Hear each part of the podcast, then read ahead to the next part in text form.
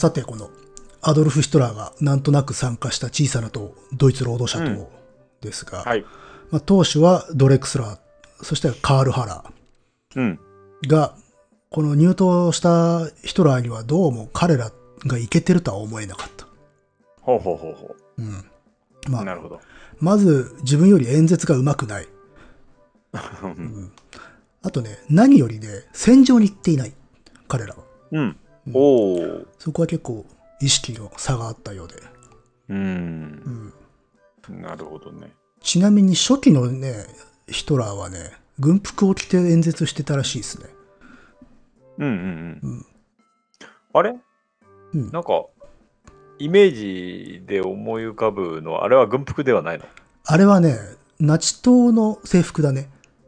褐色のうーんそうなんだ。そう、あれは後に自分たちで作ったもので。うんうんこの頃はいわゆる国軍の軍服をおそらく着ていたんではないかなと。うーん。で、それでブラランディングしていたっていう。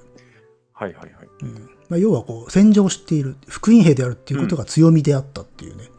うーん。うんまあ、という感じで、スタートを切るわけだけれども、彼はもうね、入党して間もないうちから頭角を現してくる。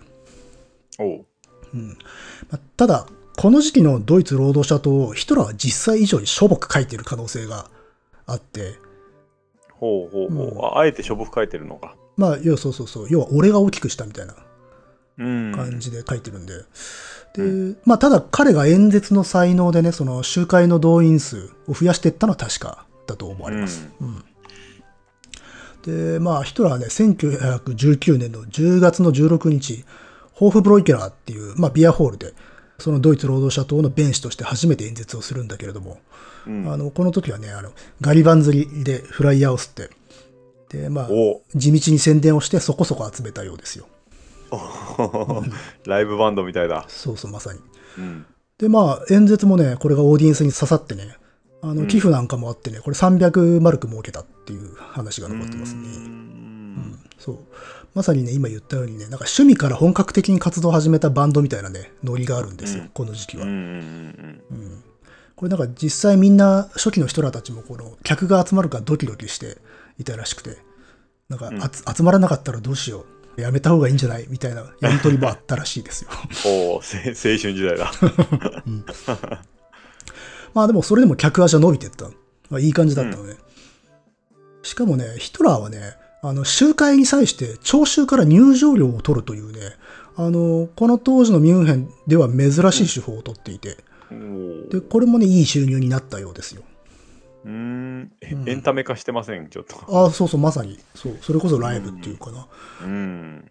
だからお金払ってビール飲みながら活かした演説を聞くっていううん、なるほど、なるほど。ことなんでしょうね。ううんん。まあ、高揚するだろうな、お金払ってビール飲みながら見た方が。まあね。うん。うん。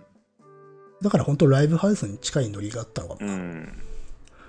で、まあ、はいまあ、こういう感じでちょっとこうお金にもなるっていうことで、実際ヒトラーはね、この後にね、あの、1920年3月に正式に軍を除隊するんだけれども、うん。そこから一応無職になるのね。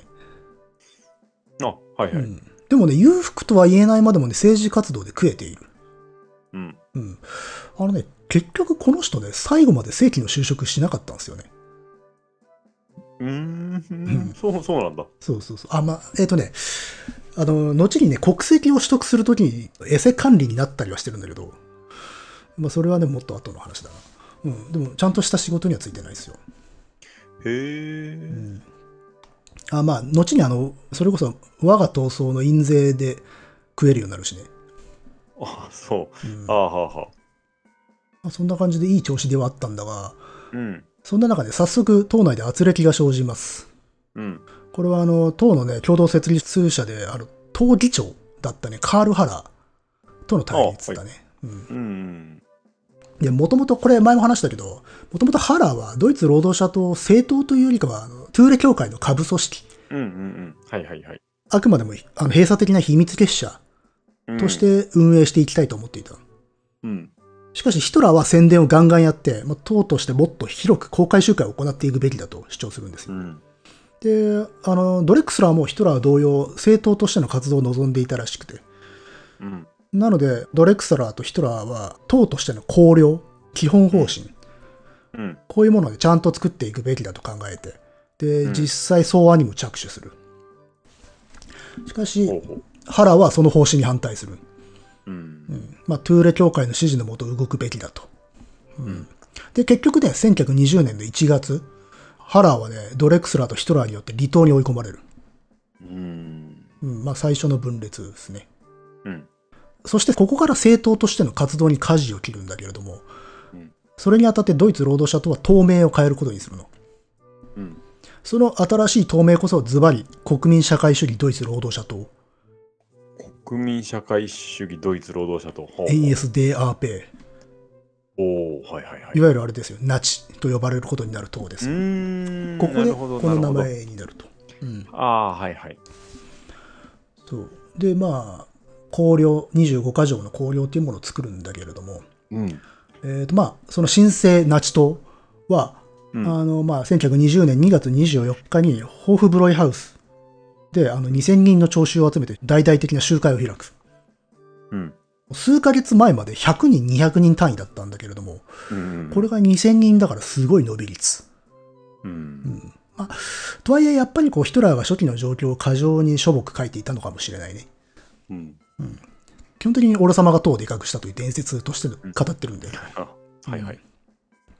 しかもね、この時代の政治集会の常として、あのね、騒ぎを起こしてやろうとね、政敵も巻き込んでたりするのよ、集会には。うんうんうん。ああ、なるほど。スパイみたいな感じで。うん。もうスパイどころか暴れるっていう。うんうんうん。なので、この2000人の中には、おそらくかなりの数の左翼もいたと思われる。ほう。うんあの、よく言われるんだけど、ビールジョッキをさ、返却しないで机の下に溜めてくってやつね。う何それ？要は、陶器にするために。うーん。投げんの最後。そうそうそうそう。う うんーん。まあ、そういう殺伐としたビアホールだったわけですよ、当時は。はあ、怖えな。うん。まあ、ともかくそこで彼らはその25か条綱領を発表するんですが、まあ、党の綱領。うんまあ、これね、内容はね、ざっくり言ってしまうと、大ドイツ主義による民族の統一と、おおはいはい。ベルサイユ条約いらねっていうのと、うんうんあと植民地ゲットしようっていうのと、うん。反ユダヤ主義ですっていうのと。あと利子奴隷制はやめよう。あれだね。金融の。あと、トラスト企業は国有化。えー土地改革をしよう。公益のためなら土地は国に納めさせるよ。うんえー良くない新聞、報道は規制するよ。っていう。うんあと、エトセトラっていう感じで、まあ、結構物騒なこと書いてありますね。うん、そうですね。さらっとで。うん。これ、まあ、今の我々が聞くとおいおいっていう感じなんだけど、これ、まあ、当時はあまり新鮮な内容ではなかったらしいですね。うーん。おおむねあの他の右派とか民族主義団体もこんなような主張はしていたと。うん。うん。で、まあ、ただちょっと我々の中のその右翼イメージとそぐわないのは、このまあ企業の国有化とか、いわゆるちょっと反資本主義的なところ、あの要素が入ってるというとはあはあはあ。ころがね。うん。うん。確かに。まあでも、やっぱしほら、大ドイツ主義による統一とか、まあ反ユダヤ主義っていうね、うん。こういうものが必ず入っていると。聞きなじみのある。そうそうそう。まあ、これを発表したと。うんで、この日のね、演説はまあ、聴衆を熱狂させて、その後の討論会ではヒートアップして、かなり大騒ぎになったらしいですね。ほう。うん。ちなみに、こうしたこの集会での騒ぎのために、党内にはね、その会場警備隊が作られていたのよ。うん。他のね、暴れる客をつまみ出したりとか、警備をする人たちね。まあこれが後の突撃隊、いわゆる SR になる。おおはこの時はまだね、会場の整理とかをしてた人たち。うんまあ、さらにね、ちなみにが続いて恐縮ですが、あのー今、突撃隊って話になったけれど、後に突撃隊を指揮することになる人物で、エルンスト・レームっていう男がこの集会の少し前に入党してるんですな。うん知らないですな。あ、でもね、これはね、多分これまで登場してきた中で最も知名度が高い党員。ああ、そうですか。うん。長くお付き合いすることになりますよ。ああ、じゃあ、よく覚えておかなきゃ。まあ、このレームっていう人はね、まあ、帝国時代からの軍人さんで、戦後も引き続き軍務についていたんだけれども、ミュンヘンにね、レーテ共和国、その左翼政権が樹立されると、そのレーテ共和国を粉砕するために、あの、フライコアの一つである、エップ義勇軍という義勇軍に参加していた人。うんうんうんうん。はいはいはい。で、またレーム自身もそうした準軍事組織、義勇軍の立ち上げに関わっていく、まあオーガナイザーみたいなこともやってた人で。うん。まあこれだから軍の裏しいことね。うんうん。正規の軍人なんだけどこういうことやってたと。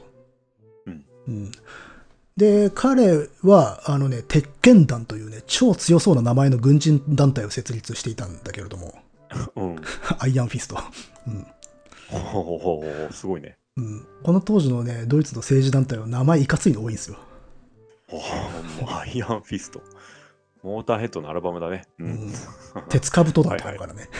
うんまあ、この鉄拳団の中に、ヒトラーの恩師であるカール・マイヤーもいたんで、ああ、はいはい。そのマイヤーを通じてヒトラーと知り合っていたんですな。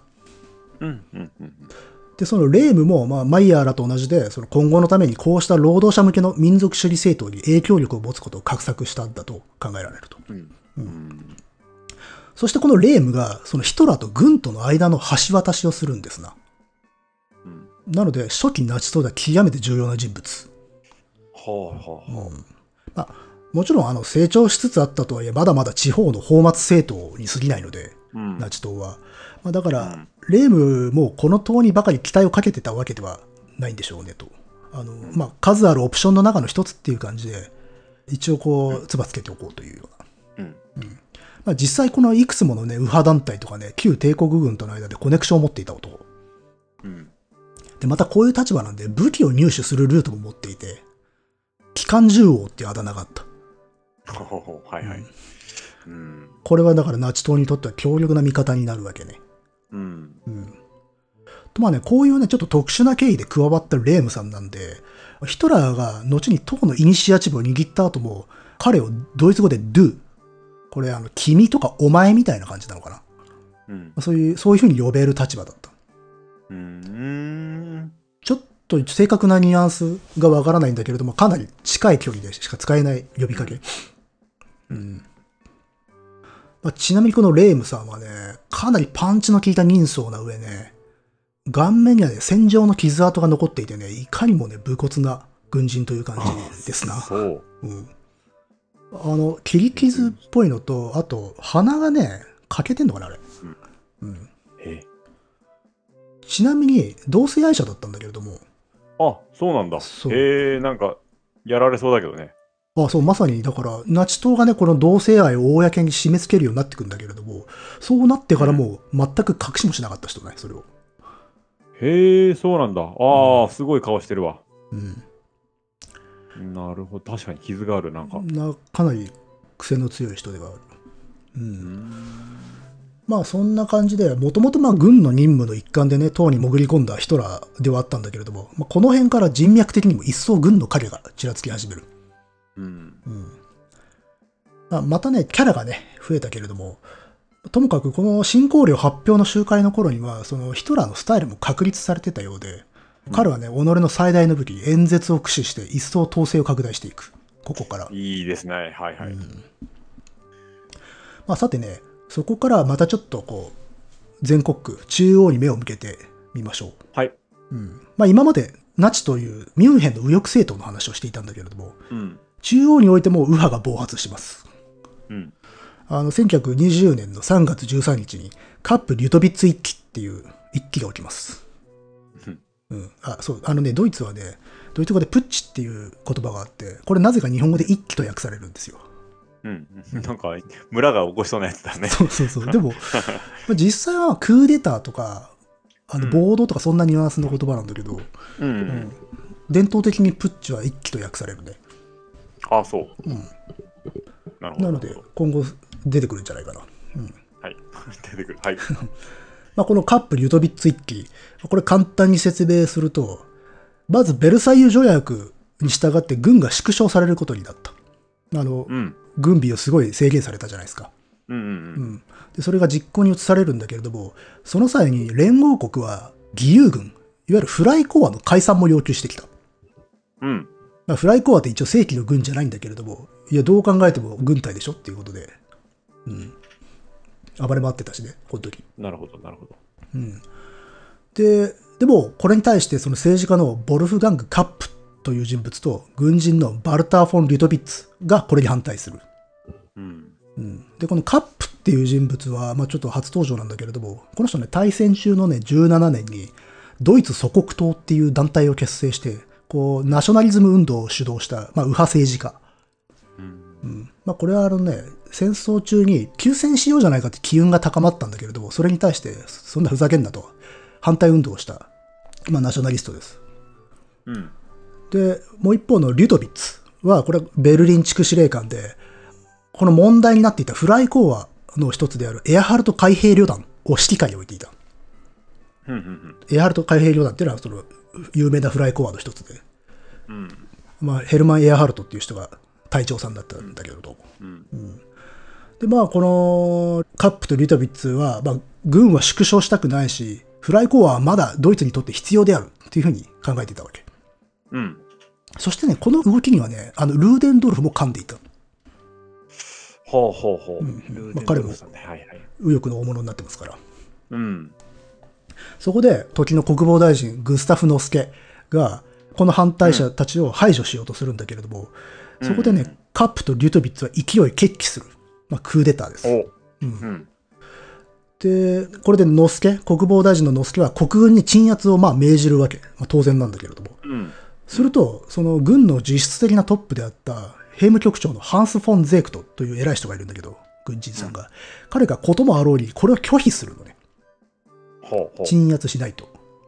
うん。まあ、いわく、俺たちは仲間を撃たねえよと。うん。うん。ということでね、軍がね、動かないと。うん。これは叶わんっていうことで、あまあ、エーベルトら政府の歴々は、ベルリンを脱出してシュツットガルトに逃げます。はいはいはい。うん。こうして、あの、ベルリンは一時的にカップ・リドビッツに占領されてしまうの。おりゃ。それで新政府樹立が宣言されてしまうと。うん。なん、なんか、なんで鎮圧しなかったのか、ちょっと未だによくわかんねえな。ああ、もう国軍はどっちかっていうと心境的にはカップとかリュートビッツの方に近いですから、考え方は。ああ、うんなので言うこと聞かないと。ううん。うん。それでまあ、ね、なんと新政府が樹立されてしまったと。うん。何度目かなっていう。うん。そうだね。ただ、これはね、今まで話してきたのは全部これ、急進左派による革命政権だったんだけれど、うん。この度はこれ、右派による反革命、反動政権です。うんまあ、だから、右も同じことやってきたぞと。うん。するとね、あの、まあ、ここでエーベルと逆襲するんですな。お右翼に国を乗っ取らせるなっていうことで、エーベルトが全国に呼びかけるの。全国の左翼に。うん。そうするとね、左翼が一斉に立ち上がって、全国的なゼネストが起きる。まあ、一斉ストライキゼ。ネスト。全国的な一斉ストライキが起きる。うん。これによってね、カップとね、リトビッツの新政府は速攻機能不全に陥る。ああ、はい。うんそれでね、クーデターはあっけなくこける。うん。で、まあ、めでたしめでたしかと思いきや、それどころか、左派のゼネストが盛り上がりすぎて、今度は左からも反乱が起きるという。はあ。これいわゆるルール放棄とかね、あるいは3月放棄と呼ばれるもので、まあ、さっき出てきたそのカップたち右派クーデターに対抗してゼネストに入っていたルール地方の労働者たちが赤軍を結成して、フライコアとか国軍と武力で戦い始めるの。うん。で、なんかちょっとわけわかんなくなってくるんだけど。うん。うん で、まあ、中央政府はそれは困ったということで、まあ、その労働者、決起した労働者の評議会と協定を結んでね、事態の収拾に当たろうとするんだけれども、まあ、これで失敗してしまいまして、うん。結局、軍とフライコアを投入して、これを鎮圧すると。ほうほうほで、これね、鎮圧した軍っていうのが、むしろカップ一揆を鎮圧することを拒否した同調者たちう。ああ、はいはいはい。だったりとか、あるいは普通にあの、うんカップたちの審判だったりするのよ。うん。うん。だから、右の反乱には動かなかった奴らが、左の反乱は容赦なく叩いた。うん。そして政府が彼らを使っているっていう。うん。ここに、この初期のバイマール共和国の矛盾した構図がめちゃめちゃ現れていると。う。うんん。ややこしいことになってるんですよ。うん。うん。まあ、こういうことやってるから、どんどんどんどん、まあ、この共和国は信頼されていかなくなるわね。うん。で、まあ、なんとかこうベルリンは取り戻されるわけだけれども、このカップ一揆に乗っかる形で、今度はバイエルンでも政変が起きる。うん。うん。まあこれちょっとちらっと出てきたんで覚えてるかわからんけれど、社会民主党のヨハネス・ホフマンという人が首相だったんだけれど、うん。これが引きずり下ろされて、3月16日にバイエルン人民党のグスタフ・リッター・フォン・カールという男が首相になります。ほうほうほうん。ちょっと長い名前なんだけどね。うんまあ、リッターとかフォンってのは称号なんだけどね。まあ、なのでそういう名前の人がね、ちょいちょい出てくるけど、まあ、それはさておき。う。うん。このグスタフ・リッター・フォン・カールは、まあ、でも重要人物。うん。彼はね、まあ、いわゆるね、旧バイエル王家を支持する王政復活派の右派ですな。あのーなんていうのかな。ちょっとヒトラーたちとは違う種類の右翼。うん。バイエルン王国を復活させたいっていう人たち。うん。まあ、ともかくね、バイエルン政府はそのまま右派政権になったわけ。これで。うん。で、この動きには、さっき登場したエルンスト・レームたちも関わっている。うん。うん。うん。なるほど、なるほど。で、ヒトラーも、その、まあ、恩師、マイヤーの指示で、党の古参であるディートリッヒ・エッカートたちと共に、このベルリンに向かっていたりするね。このタイミングで。うん。あの、要は、ミュンヘンとベルリンのカップを連携させようとしたの。うん。カップ一揆と同調して、バイエルンでもことを起こそうとして。うん。ところが、ベルリンにおいてはそこで、あの、クーデターが頓挫しちゃってたんで、うん。うん。まあ、それは全然、あの、何も実を結ばなかったんだけれども。逆に、ベルリンからは、そのカップ一揆の残党が、バイエルンに逃げてきて、で、うん。バイエルンとかミュンヘンは、ますます右派の王国になる。うん。ベルリンの右翼たちがみんな負けたんだけれども、バイエルンに逃げてきちゃった。うん。で、まあ、ちなみにそのカップ一揆に参加したフライコアのエアハルト海兵旅団、問題になっていたフライコアだけれども、これも解散させられるんだけれども、一部が後にナチの突撃隊に合流している。うん。うん。フライコアっていうのは解散させられていくんだけれども、そのメンバーたちがこうナチに吸収されていく流れがあったのね。この後に。うん。なので、あの、元フライコアの党員っていうのは結構いる。うん。党員とかあと突撃隊はね。うん。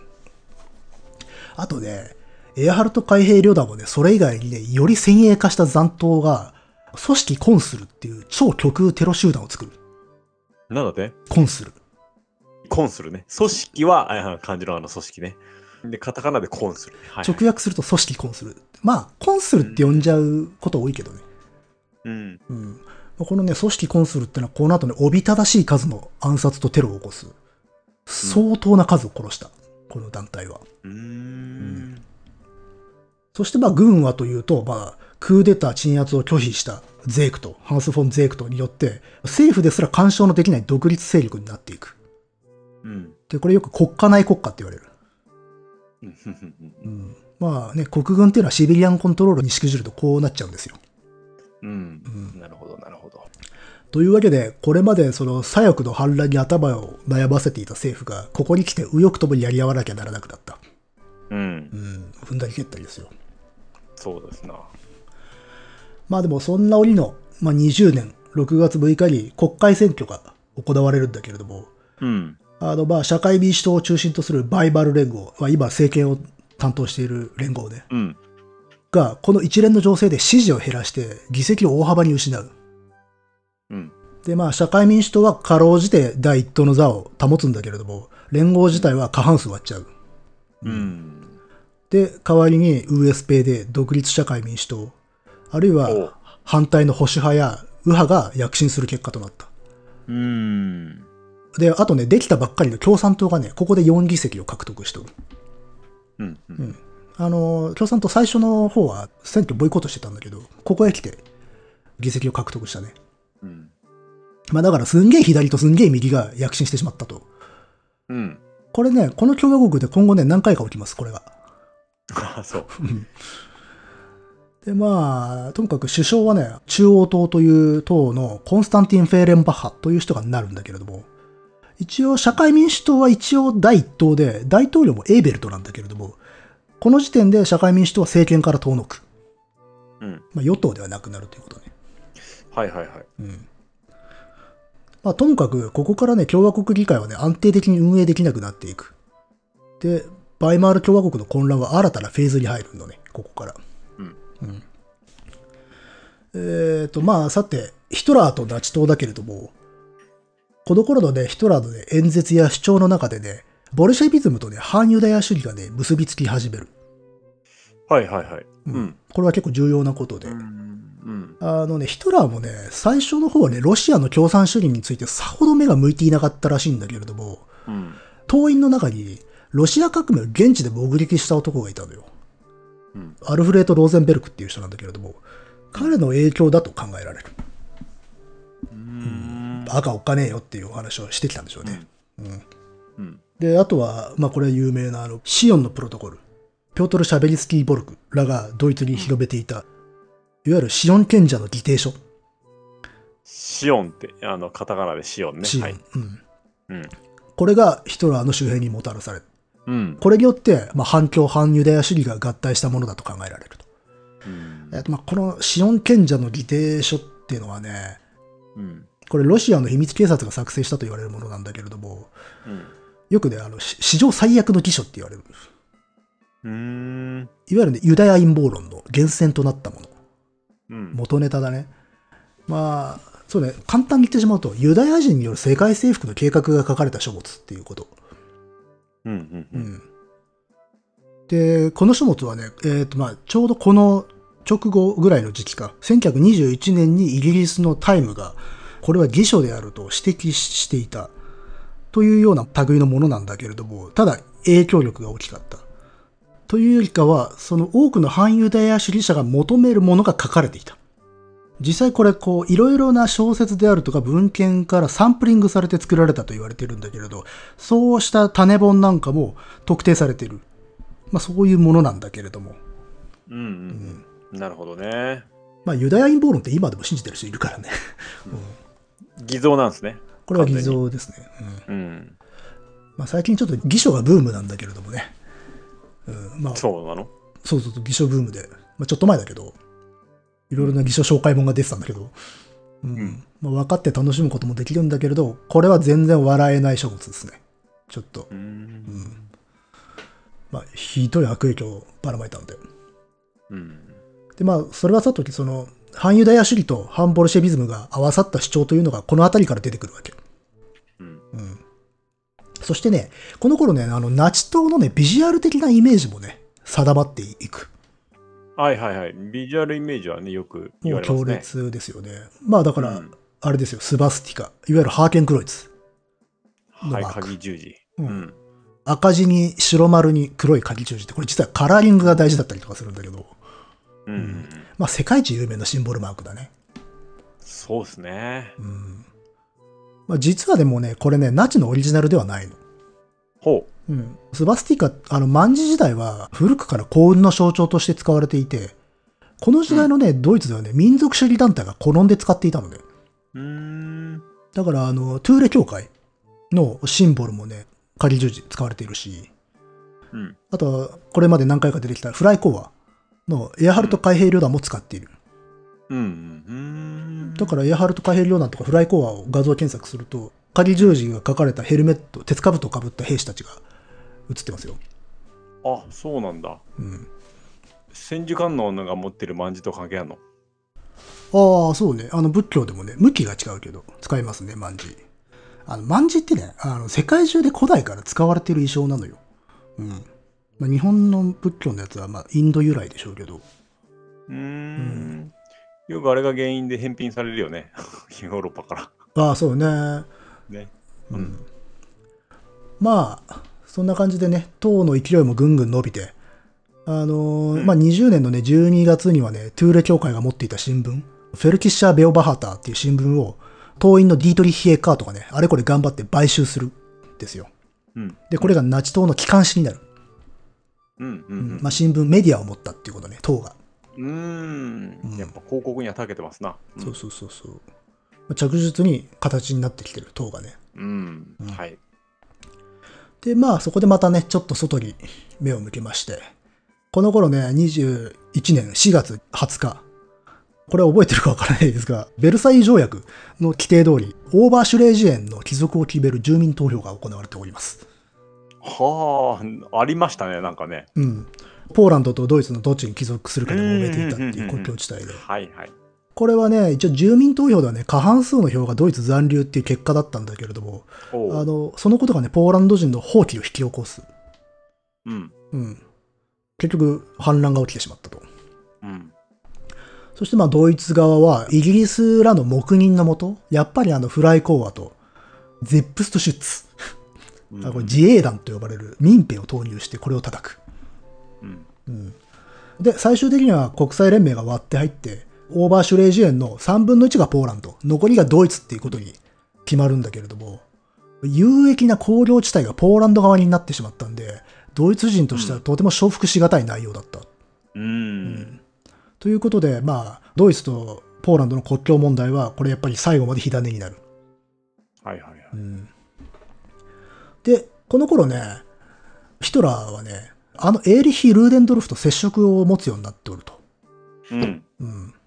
第一次世界大戦でね、ヒンデンブルクと共に戦争を主導して、ルーデンドルフ独裁と呼ばれるほど権力を握った人。うん。で、まあ戦後はね、少しの間国外に逃げてたんだけど、ほとぼりが冷めて帰ってきて、右派とか保守団体と組んで政治活動をするようになっていた。うん。そしてあの、さっき喋ったカップ一揆にも関わっていて、まあ、いわゆる右派による共和国打倒の動きの中でこう重きをなす存在になっていた。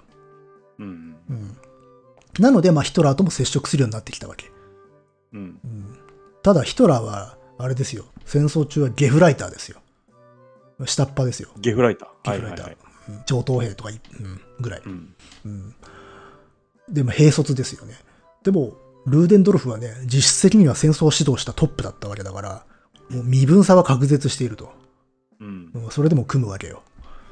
まあ、戦後のね、ルーデンドルフはね、戦争中よりちょっとポンコツ気味になってるので、あ、そうなの？ええまあ、敗戦などいろいろあったからではないかなとうん思われます。うん。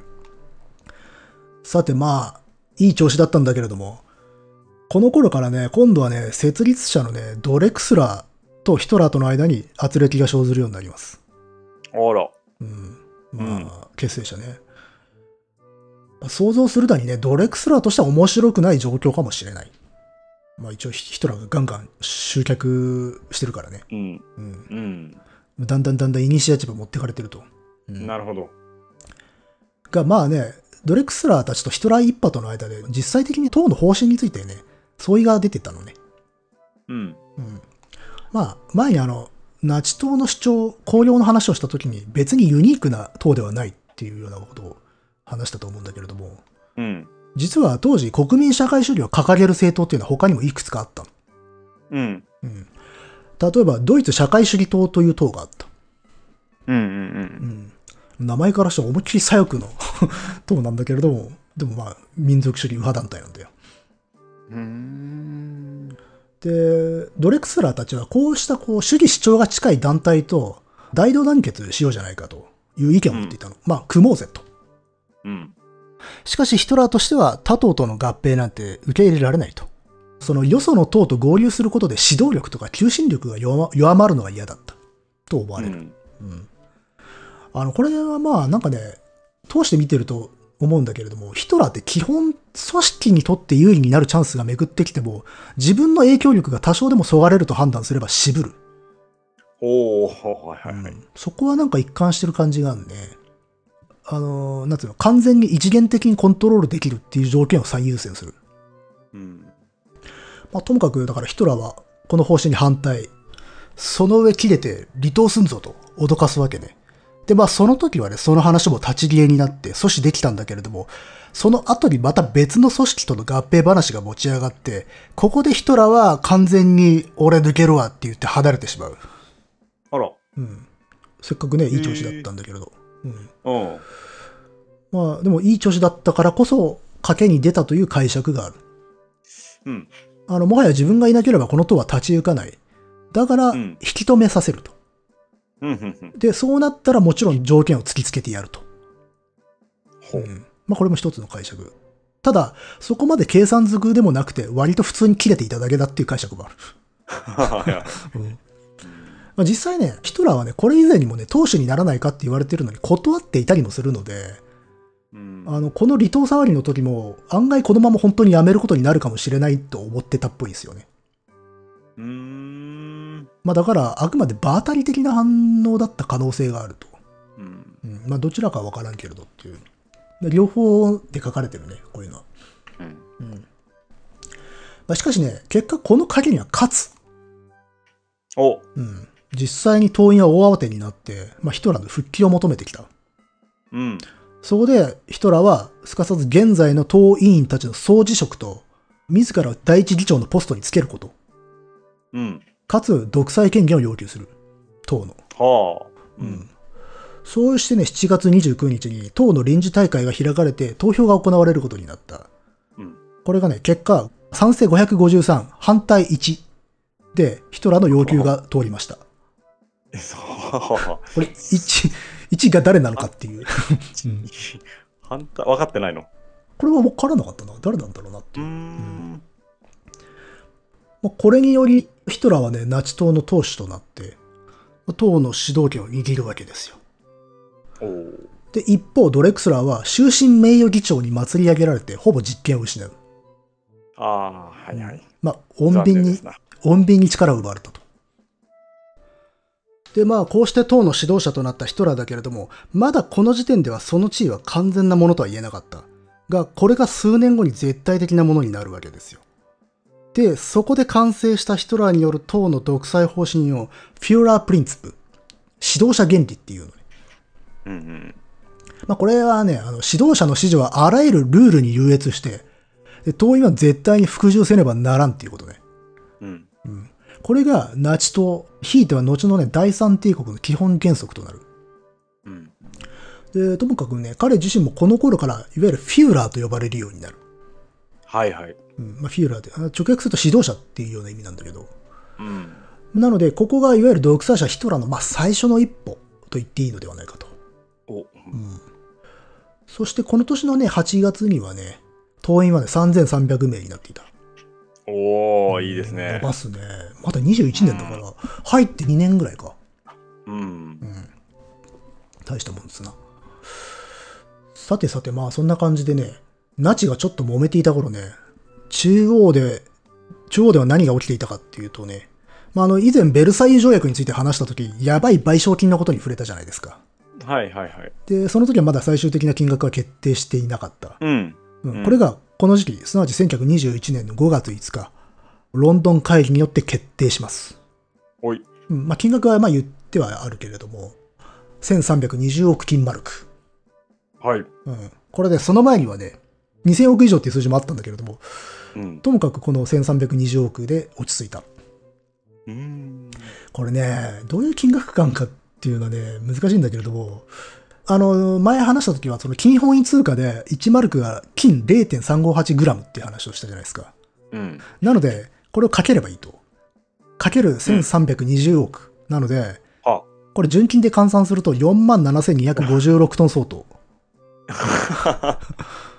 これね、なんか当時のね、ドイツの GNP の20年分だそうですね。おー、すごいですな。うん。これまあ、金って相場変わるだろうからあんまり意味があるかわからんけれども、よく日本の、現在の日本円で200兆円以上とかっていう数字はよく言われるね。う。うんん、でもあんまり感覚としては分かりにくいかな。うんうん。まあ、ともかくこの金額を30年かけて外貨で払えちゅう内容だった。外貨で払えと。うん、うん。で、最初は2000億以上っていう額だったこともあって、ドイツとしてはこんなん無理やと。不履行、払わんぞっていう態度だったんだけれども、1320億と決まってからは連合国を切らすわけにもいかないので、履行、払うっていう方針になる。うん。そしてまあこのことはやっぱし大いに国民の恨みを買うことになる。うん。しかしこのね、不履行か履行か、払うか払わねえかっていうドイツの政策なんだけれども、実態としては賠償金含め講和条約を全面的にそっくりそのまま受け入れるっていう意味ではなくて、表面的な態度の問題だったりする。うん。つまり、誠意を持って履行しますよ。それでも無理でした。だから、緩和してくださらないっていう流れに持っていきたかった。うん。うん。それか、完全に突っぱねるかどっちかだった。うん。うん。でもどっちにしろ完全に100%受け入れる気はない。うん。うん。そういうことで、まあ、このね、賠償金がやばいよっていうことはよく言われることなんだけれども、このね、賠償金それ自体に関してはね、そのよく1320億金マルクっていう天文学的な金額が即ドイツを追い詰めて、で、ナチ対等に至ったっていう風な印象があるんだけれども、ああ、あります。うん。これはね、おいおい話すけれども、賠償金って後に減額されたり、あるいは支払いプランのために連合国、特にアメリカの資本投入が行われたりとね、実はいろいろ緩和されていくんですよ。うーん。でね、ナチ党が後にプロパガンダで、過大にこの賠償金のせいで国は行かれたっていうふうに言い立てたんで、うん賠償金に対する国民の怒りイコールナチ対等っていう短絡的な図式になってしまったところがある。うん。うんまあ前もちらっと話したけど、ベルサイユ条約が果たして本当にそこまで厳しかったのかどうかっていうことに関しては、まあいろいろと実は議論されていて、まあ、相対化されているっていう。この賠償金に関しても、連合国は賠償金全額を本気で払わせる気があったのかっていう疑義もあったりする。うん。というのも、これね、賠償金の内訳を見てみると、細かい話なんだけど、3種類の債権からなっていた。うん。A 債権、B 債権、C 債権という3種類の賠償金があったと言われている。要は払い方の方式が違う3種類のはいはい。賠償金であったと。うんで、まずその A 債権と B 債権っていうのが合計500億金マルク。うん。で、それぞれ年利5%の利子がついている。はいはいはい。うん。5%。うん。で、残る C 債権は残りの額なので820億金マルク。これが一番多い。うん。けれど、この C 債権はね、ドイツに支払い能力があると認められた時点で発行されることになっていて、しかもうん発行されるまでは無利子だった。じゃあ C かな。いやいや、えーとね。これに関しては、要はね、連合国が自国の世論を納得させるべく、その請求額を水増ししたもので本気で払支払わせる気はなかったんじゃないのっていう見方があったりするただ、ドイツに支払い能力があるとみなせば発行されるとあるので、これ AB 債権を払い切れば改めて課される可能性はあった。うん。うん。ということで、AB を順調に払ったら、あ、じゃあ C もいけるねってなっちゃう。うんうんうん。なるね。なので、あのードイツ側はむしろ支払いを遅らせた方が賠償金が増えないっていう謎のねじれが生じたのよ。うん。うん要は AB 払っちゃったら C も来るかもね。じゃあ AB も払わねえってなれば C も払わねえってことになる。うん。うんという見方があるんですな。うんで、まあ、斉藤も言ったように、その、ベルサイユ条約、中身は言われてるほど厳しくはなかったのではっていう見方ががあると言ったけれども、賠償金に関してもこういう側面があったと。うん。うんが、そういうその内訳とか支払い方法に関しての実態っていうのは、まあ一般の国民にはおそらく理解はされないでしょう。うん。だから、ドイツ国民がなんやこれってなってしまったら想像に難くないと。うん。うん。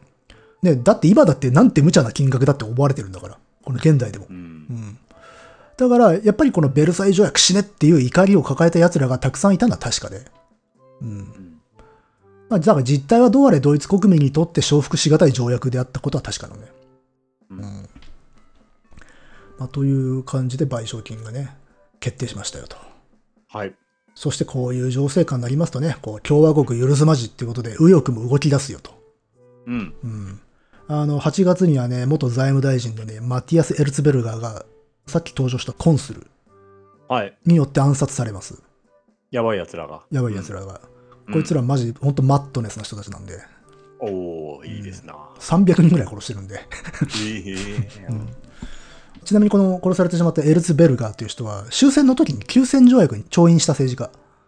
うん。一瞬ちらっと出てきたんだけれど、まあ、そんな役割を負わされた挙句、逆恨みを買ってこうなっちゃったと。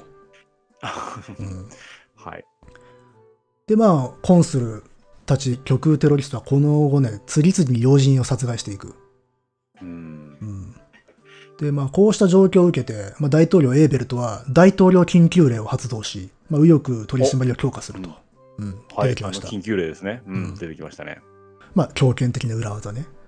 うん。大統領の権限ですね。ううんん。で、これによって、バイエルンに右派政権を作っていたグスタフ・リッター・フォン・カールが首相の座を追われて、で、ヒトラーたち、ミュンヘンの右派たちもちょっと活動がしにくくなる。締め付けが厳しくなったんで。とはいえね、この頃はね、外して右翼のテロとかね、殺人に対しては寛容でね、左翼のそれより刑罰が軽くなる傾向があった。うん。うん。司法がね、右派の審判だったの。うん。うん。なのでね、すげえ軽い罰でね、出てきちゃうのね。司法の意味。いやこれからそんなばっかになってくるからね。ああ、そう。そうやって取りこぼされてったのがヒトラーだったのよね。はいはい。まあ、そういうちょっと暴力の話になったついでに、まあそんな中ね、ナチ党ではさっき出てきた海上警備隊うん。がいまして、そいつらを強化するっていう動きがあった、この時期。うん。うん。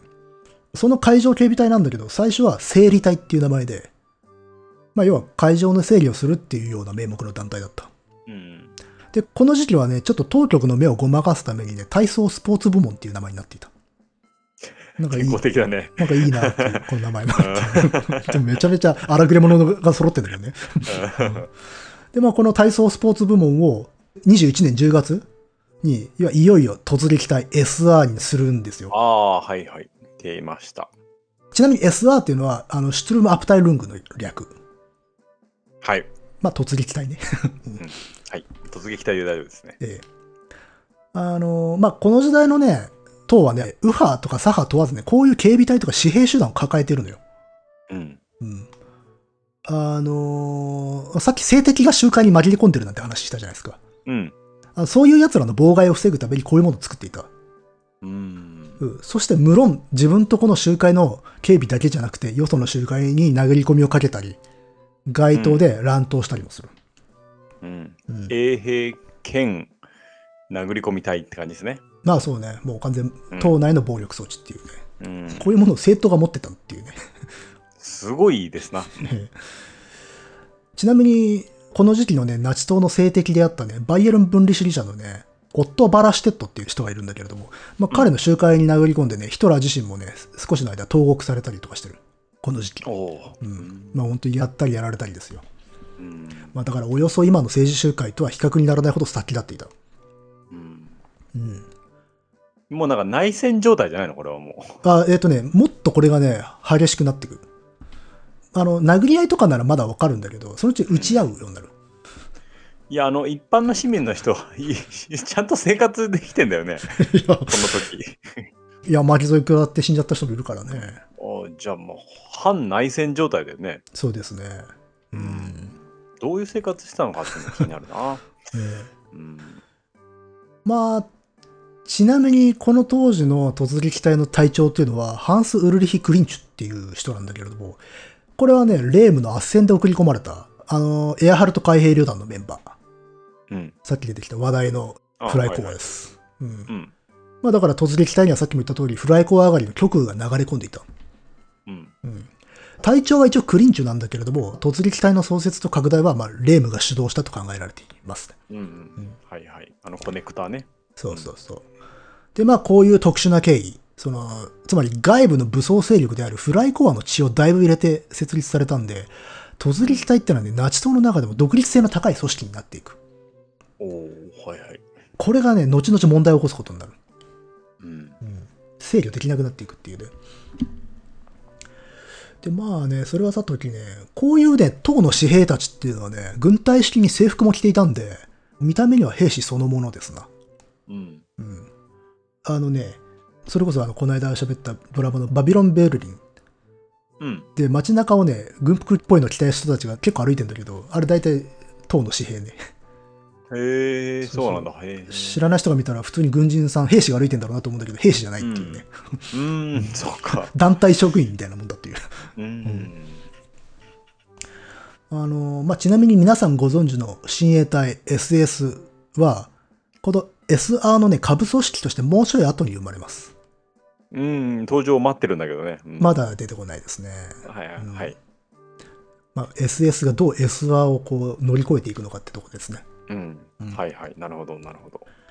まあ、ともかくこの党のね、軍事部門を整えたナチ党は、この後、まあ、アジテーション、先導とともにね、公然たる暴力も使っていくようになる。おううん。これからも暴力の時代。おうこれから暴力の時代。いいね。で、さてさて、世相はというとまたね、全国区に話を戻すとね、うん。あのまあ、オーバーシュレージェーンをドイツとポーランドに分割するなんて話はさっき出てきましたけど、はいはいあと大きなトピックといえば、ラパッロ条約。ラパッロ。これは、ドイツとね、ソ連が結ぶんだけれども、うんえっ、と、まあ、正確にはこの時まだソ連邦ではないので、ソビエトロシアですな。うん。ソビエトロシアとの間で22年4月16日にラパッド条約が締結される。うん。これはあの、ベルサイユ体制下で、その外交的に孤立していた両国の間で、まあ、第一次世界大戦との賠償請求を放棄して、まあ、友達いない同士協力し合おうじゃないかっていう条約。うんなんか、しみったれた感じがしますけど。そうそうそう。、はいや、まあ、孤立した者同士が組むってことはあるからね。い。うん。でもこれはね、秘密軍事協定も含んでいて、この条約には。うんあの、ベルサイユ条約で軍備制限をかけられていたドイツは、ロシアの協力のもと、兵器開発を行ったり、ロシア領内で軍事訓練を密かに行ったりする。これで。うん。うん。あのね、それこそまたドラマの話になっちゃうんだけど、バビロン・ベルリンの中で、ロシアにドイツ軍の基地があるっていう話がありまして、これネタバレになっちゃうんだけど、これなんでロシアにドイツ軍の基地あるのって思う人が多いと思うんだけれど、これこういうあの背景があったから。あ。うーん。この段階では。そうそうそうそう。理解が一致してたっていうだけだうん。まあ、あくまで国益を考えてのことなんだけれども、うんこれにね、右派とか保守派が切れる。うん。なんで赤の国とつるまにはならんのじゃっていうことで。おう。うん。でも実はこれはね、国軍とかも関わってたりはするんだけどね、この条約は。国軍はほらだって再軍備したいからさ。うん。うん。だけれども、まあ、アマチュアの右翼たちは許せなかったとうん。で、まあ、結果、6月24日、この条約を締結させた外務大臣のバルター・ラーテナウが、あの、うんやはり組織コンスルに暗殺されてしまう。コンスルコメ。ンスル。やるんですよ。うん。ちなみにね、ラーテナウはね、ユダヤ系の実業家だったんですよ。だから、ユダヤ人が赤と条約を結んだっていう風に右翼には見えていたわけさ。なるほど、なるほど。なので、生かしちゃおけねえってなった。うん。で、まあ、この相次ぐね、右翼テロの脅威に、まあ、時の首相のね、ヨーゼフ・ビルトは、そのラーテナウの追悼の演説で、敵は右側にいるっていう、まあ、有名なセリフを吐くんですな。ほほほ。うん有名だよな。うん 知らない、初めて聞いたけど、敵は右側だったのね。敵は右側にいるっていう。はいああ、いろんな意味で右側だ。うんうんまあ、こうして、あの、反政府活動に対する取り締まり強化に乗り出すわけ。うん。そして、7月21日に共和国防衛法が制定されると。まあ、これはね、その反政府的な政党とか集会を禁止するっていう法律なんだけれども、ここでバイエルン州政府がこの法律の施行を拒否するということが起きます。うん。まあ、バイエルンはね、そもそも自分らが左翼から州を守るっていう名目で巨大な民兵組織、準軍事組織のバイエルン住民防衛軍っていう組織を持っていた。うん。あの、正規軍じゃない。うん。うん。が、このちょっと前に中央政府の圧力で解散させられていて、そこからね、反ベルリン、反中央政府の右翼団体が大量発生してた。はい。で、もうそうなると、まあ、ベルリン中央政府 VS 右翼王国バイエルンという様相を呈していく。うん。しかしね、この時のね、バイエルン首相のね、レルフェンフェルトはね、あの、ヒトラーらナチとは対立していた。うん。なので、そうした状況下に、このバイエルンを右派王国にしてくれた先代のグスタフ・リッターホン・カールをもう一度首相に復帰させよう。ということで、クーデター計画が持ち上がる。うん。で、その計画には、バイエルン住民防衛軍から湧いて出たその右翼団体や、あるいはレームやヒトラーも関わっていた。おお、はいはいはい。しかしこれはまあ未然に阻止されてね、ただの集会で終わってしまう。あら。うん、で、この時はヒトラー無事逃げて、あの次は一人でもやったるぞと言ったそうです。ほうほうほう。この話が何を意味してるかというと、この時期からナチ党にはクーデターによる政権奪取っていう選択肢が浮上してくるんです。うーん。あと、なんだかんだでヒトラーも他の右派ブロックと組み始めてるってことね。うんうんで、まあ、しかもね、その路線に強い影響を与える出来事がこの少し後、イタリアで起きる。これもまた有名な。うん、これはいわゆる1922年10月28日のムッソリーニによるローマ進軍。うん。うん。これも教科書に載ってますね。はい。これは、まあ、ファシスト党を率いるベニート・ムッソリーニが、党の民兵組織、黒シャツ隊っていうやつを率いて、首都ローマまで進軍させてね、で、政権を奪取したという事件。うん。まあ、これね、実際は別に武力で奪い取ったわけじゃなくて、ちゃんと国王から組閣命令を受けてはいるんだけれども、あ、そうなんだ。そうそうそうそう、普通に歩いてったっていう。うん。でもまあなんか華々しくローマ神軍と呼ばれている。おお。で、これでヒトラーたちもいけるやんってなった。うん。うん。この時期のヒトラーにとってムッソリーニはカリスマに移った。うん。うん。でしょうな。うんで、まあ、そんな感じで、その直接行動の気配がしてきたナチ党だけれども、数も増えていく。うん。うん。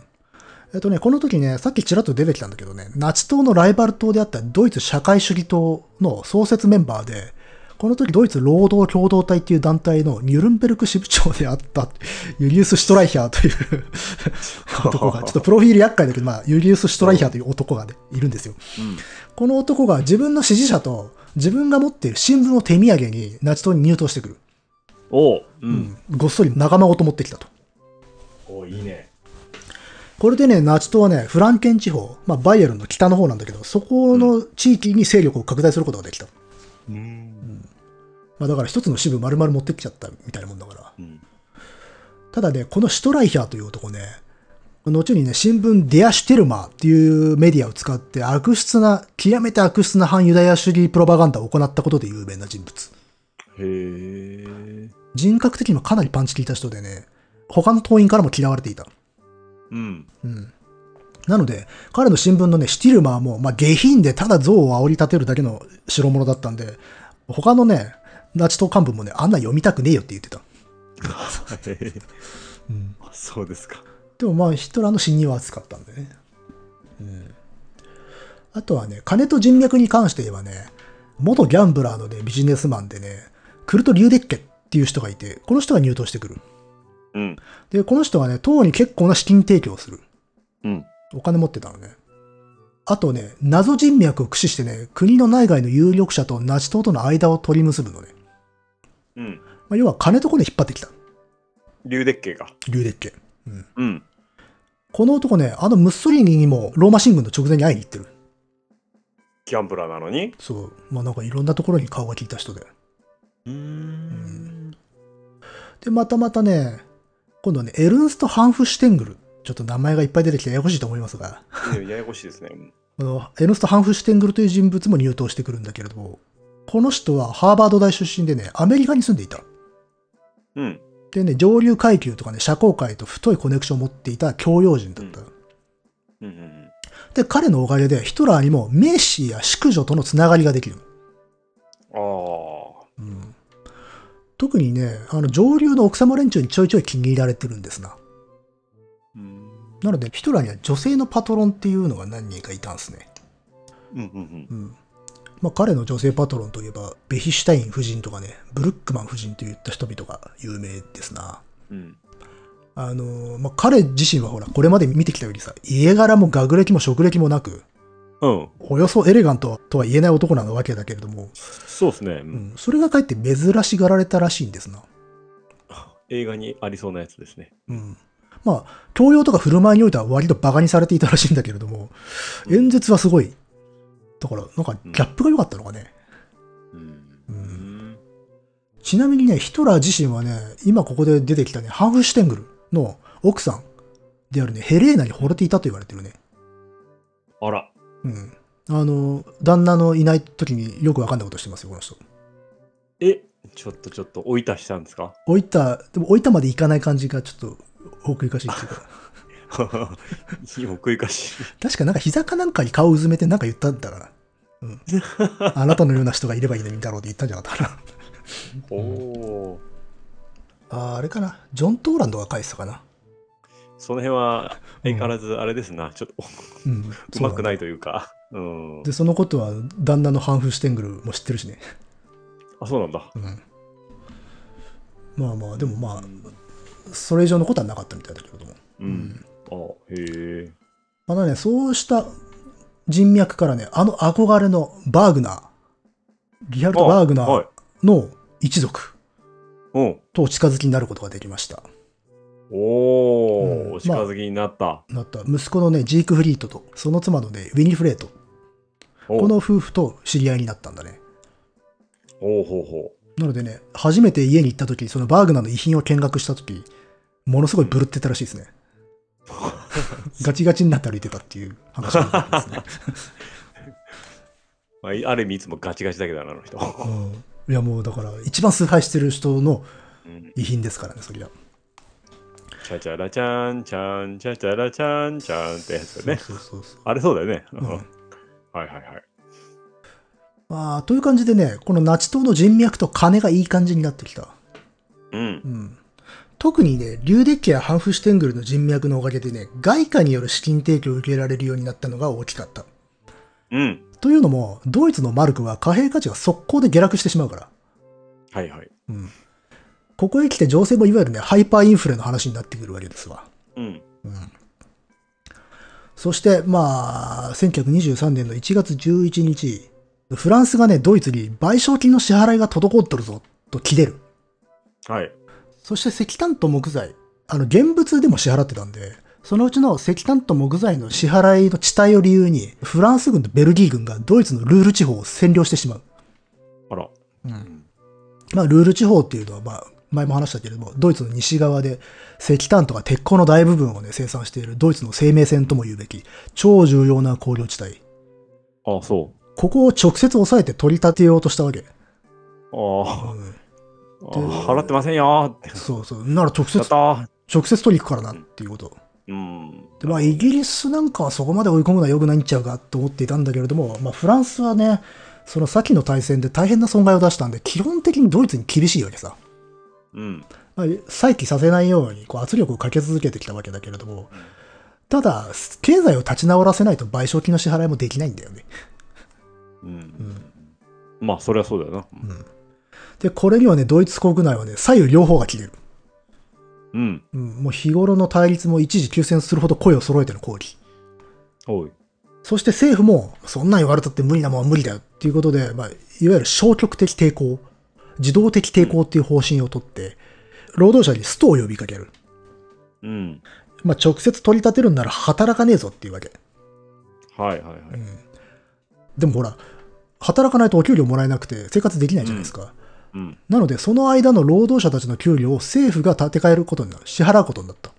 はいはい。結構これ無茶なことやんなと思うけどねう。ん。そんなパターンあります？うん。なかなかないですよね。うん。まあ、そして、ナチ党もこのタイミングで、初の全国党大会の開催を宣言する。うん。うん。こういうやべえ時だからこそアピールしたいわけさ。うん。うん。で、これ、バイエルン政府はね、クーデターでも起こされちゃかなわんっていうことでね、これを阻止しようとするんだけれども、まあ、ヒトラーはむしろ撃てるもんなら撃ってみいと。俺は最前線に立ったるぞ。っていうふうに行きまきつつね。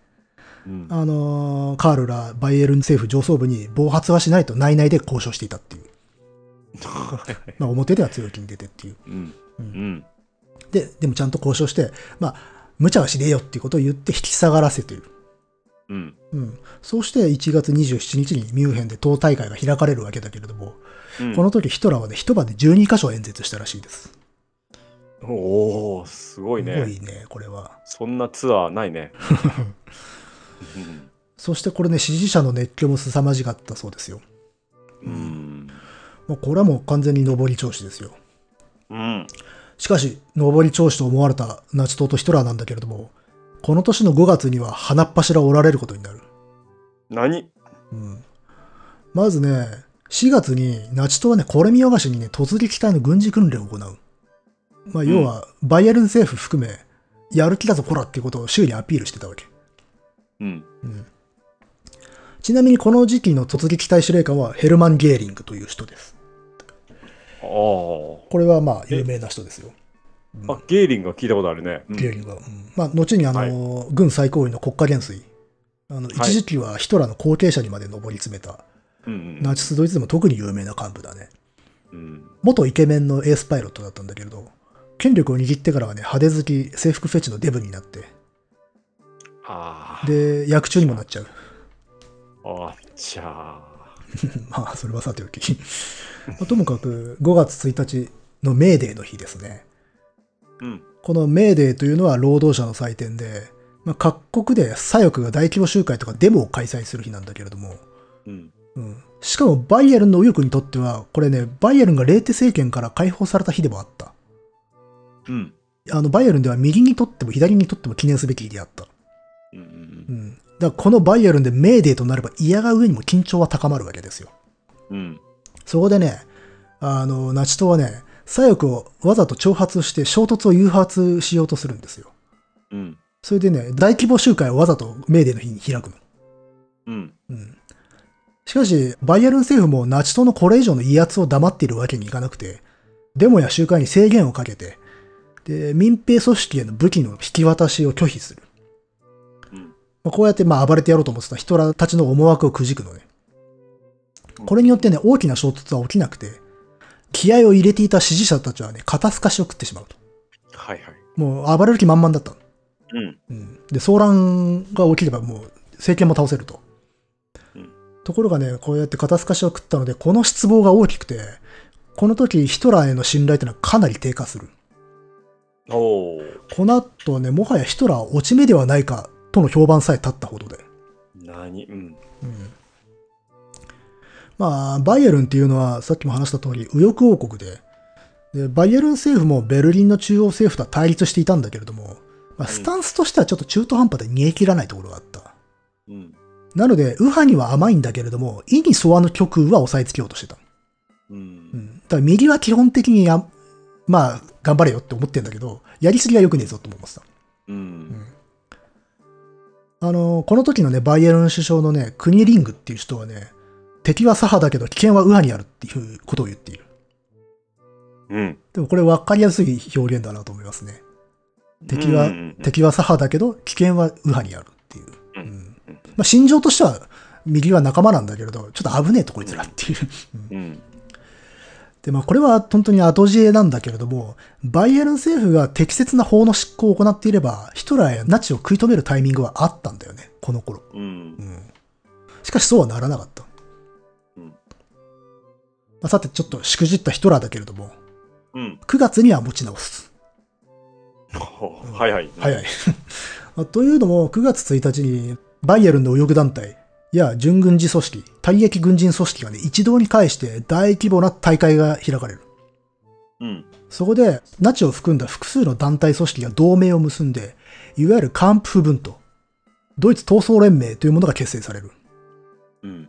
うんその軍事指導者にヘルマン・クリーベルっていう人物がつくんですが、まあ、これは覚えなくてもいいんだけれども、は政治指導者にはヒトラーがつく。まあ、軍事部門と政治部門で、政治部門の方の指導者にヒトラーが選ばれた。うん。で、この結成にはレームラが動いている。うん。まそうたここで暗躍して。んそう。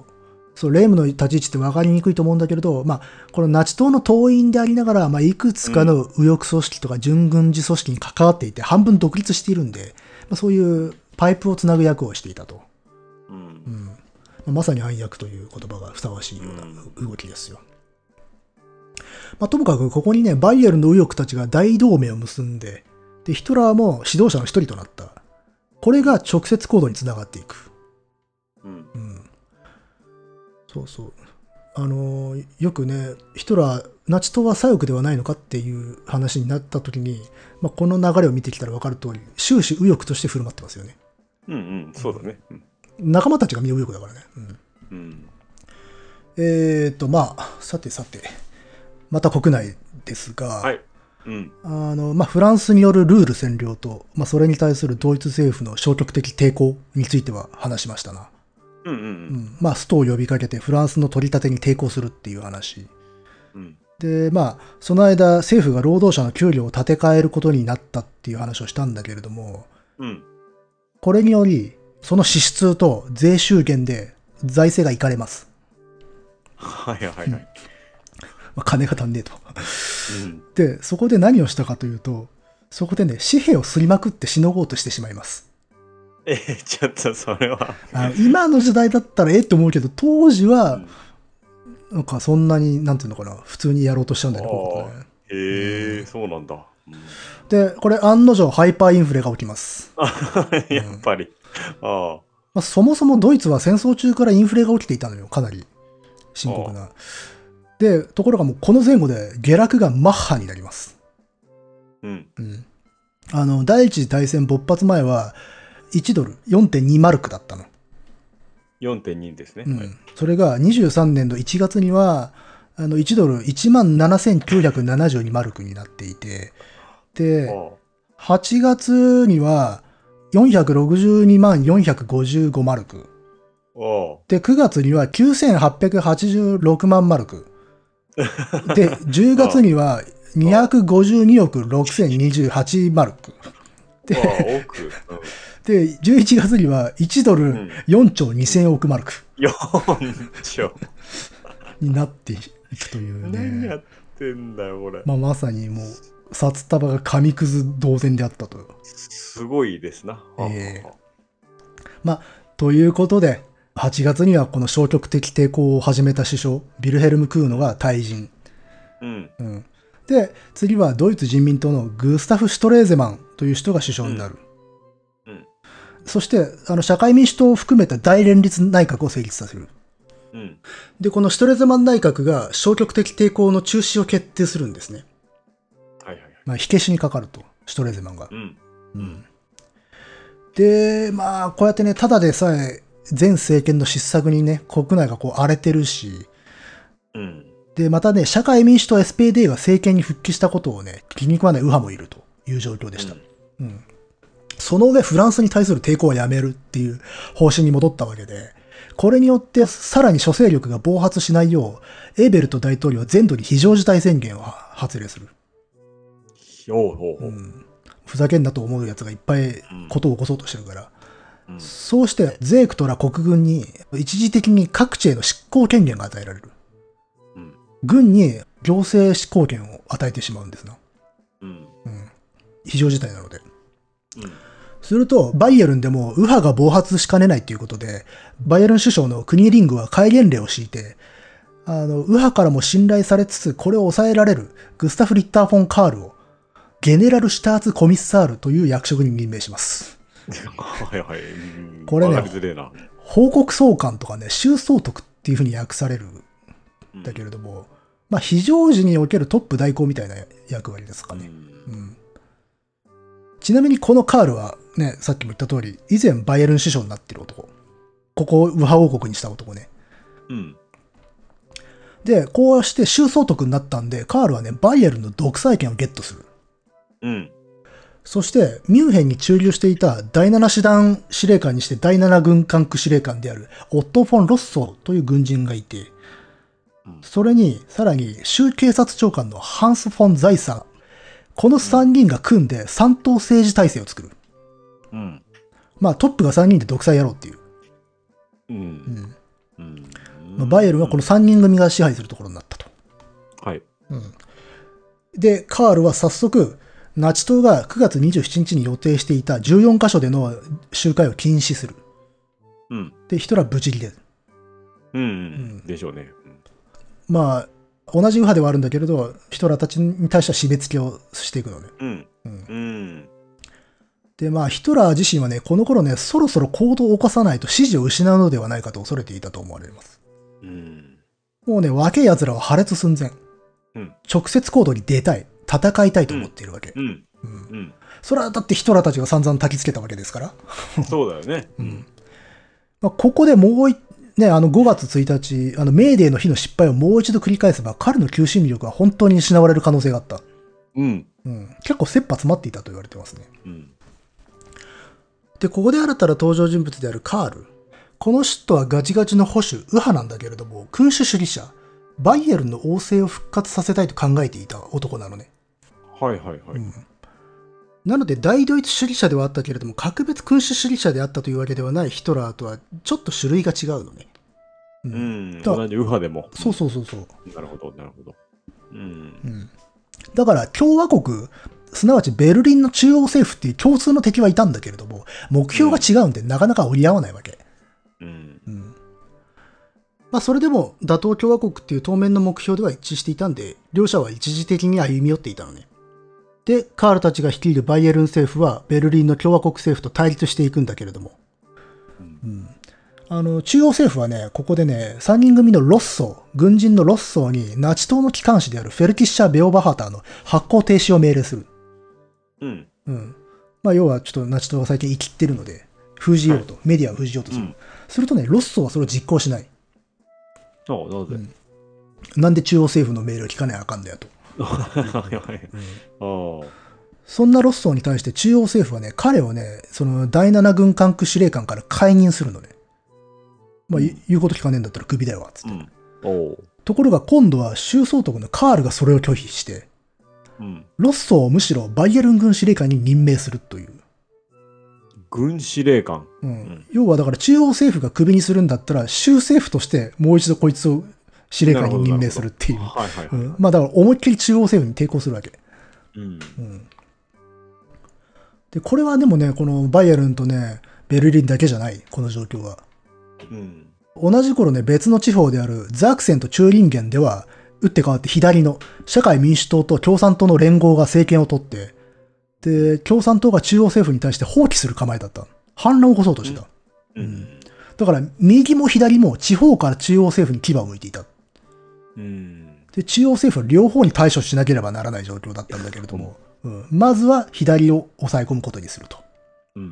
これはね、この政府、共和国の特徴だけど、とりあえず左派をぶったたくっていうね。うん。うん。で、まあ、この時の大統領のエーベルとのストレスってのは半端じゃなかったんじゃないですかね。うん。エーベルトさ、最近ちょっと出てこなきてないけど。うん。いや、もう、くったくただったと思うよ。右も左もさ、どんどん吹き出てくるから。まあ、でもそれはさておきね、バイエルン、ミュンヘンですが、はい。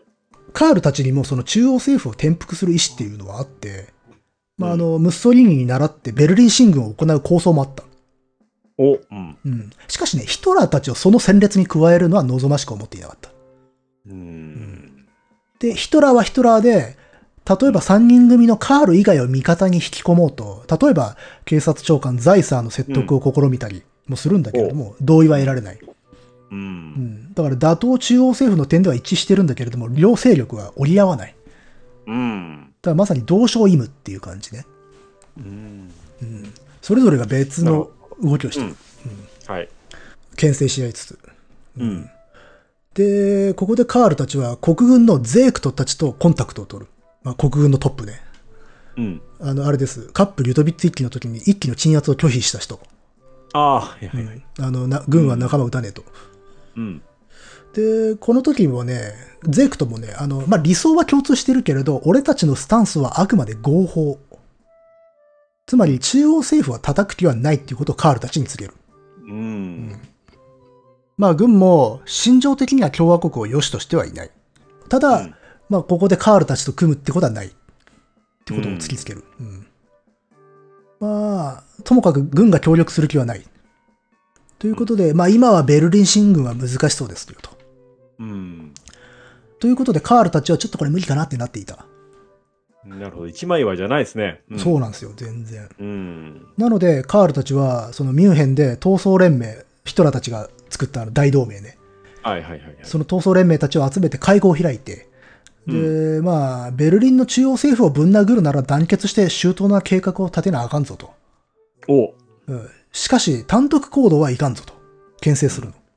うん。これは暗にヒトラーのこと言ってんの。うん。うん。で、一応口ではさ、お前らやる気があるんだったら、ちゃんと計画立てようぜって言ってんだけど、勝手なことすんだって言いに来てるだけなの、これ。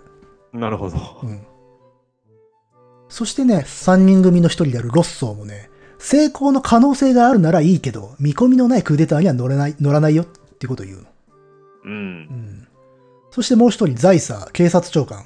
彼は、うんお前、ここでお前ら無茶なことしたら、むしろ鎮圧するからな、と脅しをかける。はいはいはい。だから、味方なのか敵なのかわからんこと言ってんの、この人たちは。ううんん。まあ、要は、ヒトラーたち闘争連盟に勝手なことすんじゃねえぞ。やるなら俺たちが主導だっていうことを言ってるわけ。なるほどね。うん。まあ、ここでヒトラーたちドイツ闘争連盟は、もはやこれはカールに委ねるんではなく、自分たちでプッチ、つまり一気を決行するしかないんじゃないかってことになってくる。うん。うん。つまり、クーデターを決意するんですよ。おプッチいっちゃおうよ。ううんん。で、11月7日にヒトラーたちは計画を立てる。うん。そして、決行が翌8日っていうね、次、次の日に計画、すごい決行することになった。すごい行動力。うん。というのも、これね、カールが、翌日、ビアホールのね、ビュルガー・ブロイケラーで、ミュンヘンの要人を集めて演説をする予定になっていたから。うん。で、そこでね、カールたちはドイツ闘争連盟を抜きにして、なんか行動を起こすんではないかとね、うん。ヒトラーは思った。うん。うん、そうでなくとも、闘争連盟を排除する方針を取るのではないかという可能性が浮上したと。うん。うん。ただ三人組自体は少なくともすぐにベルリンへ進軍する気はなかったと考えられてる。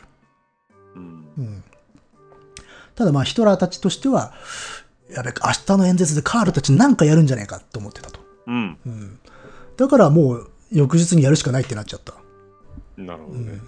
ということでもう請求とも言える翌日の決行が決まった。翌日の結婚。これはいくらなんでも急すぎる。うん。で、まあ、このね、1923年11月8日のこれがいわゆるミュンヘン一揆。ビアホールプッチとかヒトラープッチとも呼ばれますね。はい。これはヒトラーとナチにとって重大なターニングポイントになる事件。うん。うん出ますか、これは？これ出ますね。これは教科書載ってると思いますよ。うん、おおまあ、今も言った通り、その23年の11月8日、夜の8時30分頃、ー。はい。グスタフ・リッター・フォン・カールが3000人の聴衆の前で演説をしているところだったの。うん。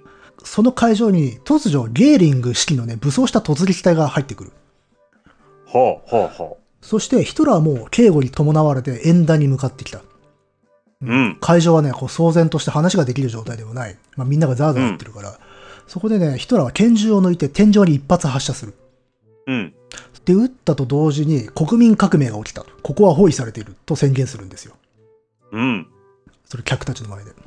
はそして演壇にいたカール、ロッソ、ザイサーたち3人組を会場の隣の部屋に移して、あ。うん。そこで、まあ、強気で言ったけれども、部屋の中入ってからは詫びるっていうね。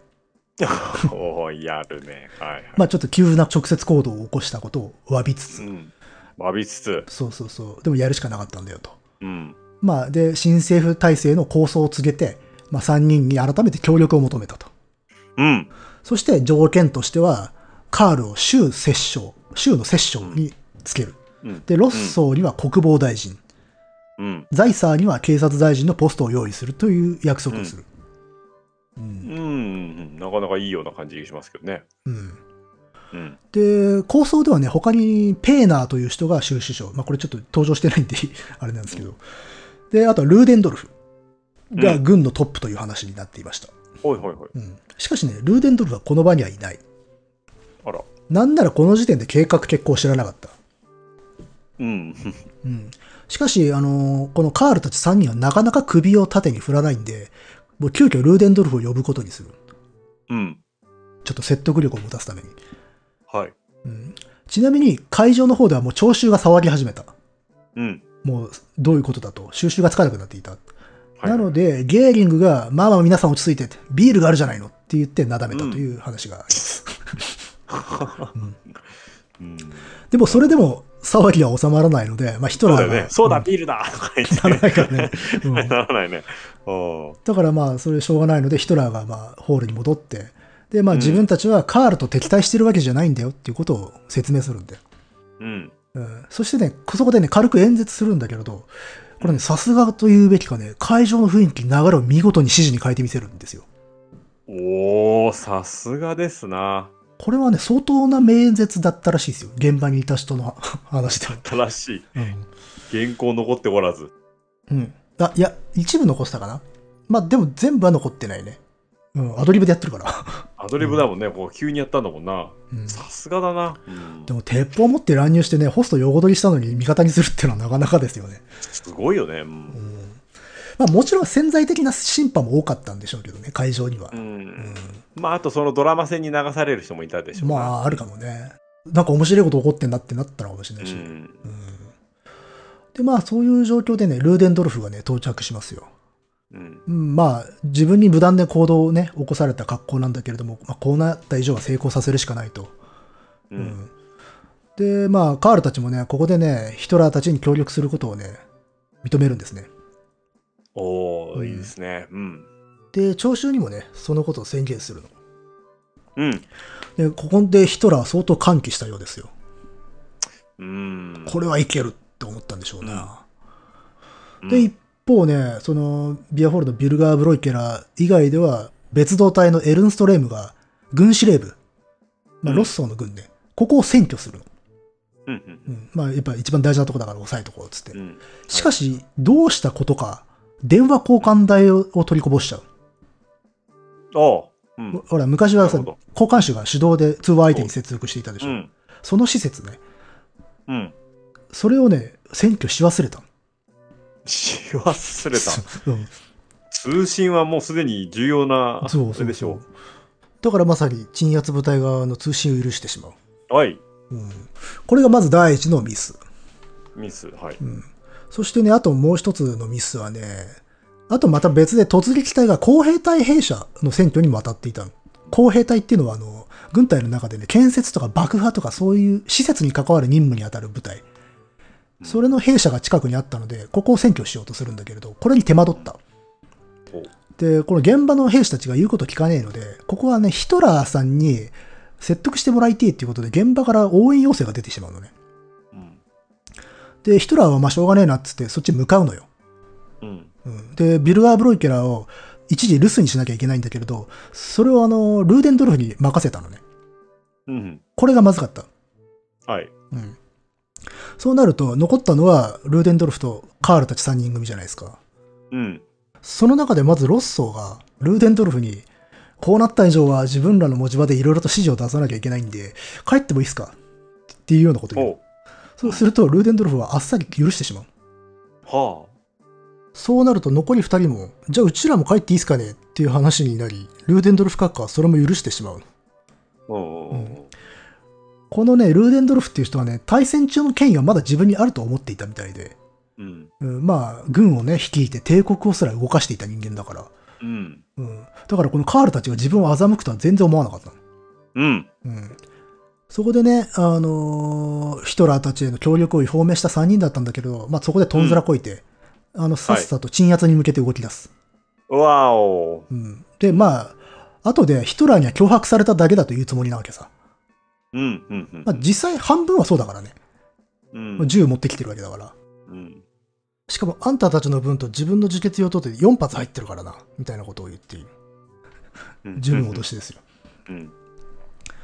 で、まあそこでヒトラーが戻ってくるんだけれど、カールたち3人が消えたことに、あ、やっべと思ったらしいですよね。まあ、そうだよな。しかしかし、あの、ルーデンドルフは、いや、何、俺に背くことはねえべ、大丈夫だよっていう態度だったらしいですね ああ、上級国民的な感じか？そうそう。この人ね、とんでもないボンクラですけどね、対戦の初期はマジで英雄だったんですよ。ああ、そうなんだ。うん。まあ、なので事態は悪化していました。うん。うん。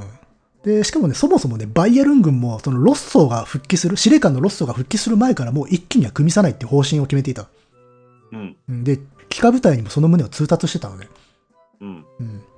さらにはカールのもとに、旧バイエルン王国の王太子様であったね、ループレヒト殿下からね、軍を使ってでも一気を鎮圧せいというお達しが来てしまった。うん。旧王国の王子様まで激横になってしまった。うん。うん。そして各セクションにヒトラー一気勢力を鎮圧する命令が伝達される。うん。これでヒトラーたち闘争連盟の命運は尽きたも同然だった。うん。ピンチですな。うん。で、もう夜になりまして、深夜2時55分には、ロッソーらがラジオを通じて、自分たちは脅迫されてやむなく協力を表明したが、これは無効である。反乱は認めないっていう宣言をする。わお。でうん明け方5時、ヒトラーサイドも3人が完全に鎮圧側に回ったことを悟ったんですよ。うん。そこで、あ、終わったっていう。うん。うん。しかし、それでも何か状況を打開する術はないか。ヒトラーたちはあれこれ話し合うんだけれども、拉致が開かない。うん。で、最終的に、しょうがねえって、市内をデモ行進しようっていうことになる。はい。まあ、こうなったら、市民や兵士たちの賛同を集めて、まあ、自然発生的に勢力が膨らむのを期待しようっていうわけ。ああ、割と捨て身なプランですなまあ確かに破れかぶれな気もするんだけれど、まあただ、ミュンヘン市民っていうのは、まあ基本的に右派や保守派が多いと。うんで、ヒトラーたちの審判も多かったから、まあ、そこにかけようっていう気持ちはわからんではないかなと。うんうん。それにこっちにはルーデンドルフがいるんで、あの、はい。軍もむやみに攻撃は仕掛けては来ないだろうと思ったわけ。うん。うん。一応偉い人だ。そうそうそう。うん。実際この提案をしたのはルーデンドルフだったらしいですね。ああ、そうですか。うん。そうしてね、まあ11月9日の正午、お昼、まあ、2000人がビュルガーブロイケラを出発した。一気開始のお店を出てね。うん。そこで一部の警察部隊はね、ヒトラーたちの通行を許してるね。うん。うん。でね、そうしてね、隊列は、まあ、イザール門、マリエン広場を通っていくんだけれども、まあ、市民たちの間からは歓声も上がっている。おう。お、これはいけるのかっていう。うん。しかし、一方で市民は冷めていたっていう証言もあるので、ちょっと空気感というのはわからない。なるほど。うん。